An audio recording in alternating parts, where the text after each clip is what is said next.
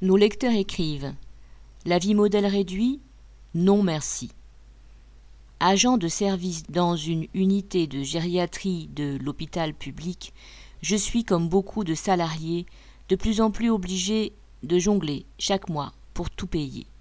Le casse-tête de comment régler les factures et remplir le frigo s'ajoute aux conditions de travail difficiles et au sentiment ressenti par beaucoup de mes collègues de devoir mal faire notre travail, faute d'embauche et de moyens. Mais comme j'ai encore de quoi payer la box internet, j'ai droit au reportage qui m'explique à longueur de JT comment me débrouiller.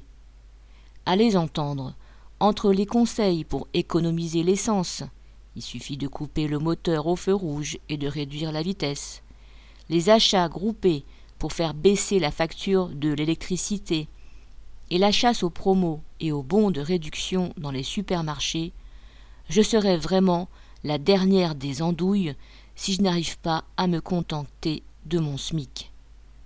Ces entre guillemets bons conseils et astuces me mettent en colère, car ils nous expliquent en gros qu'il n'y a rien d'autre à faire que d'accepter cette vie rétrécie.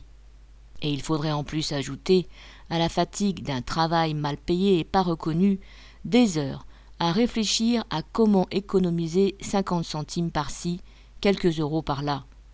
Ce qu'il nous faut, c'est des salaires qui nous permettent de nous passer des coupons de réduction et de vivre correctement. Mais pour le voir à la télé, il faudra qu'on soit nombreux dans les rues. Une lectrice d'Abbeville.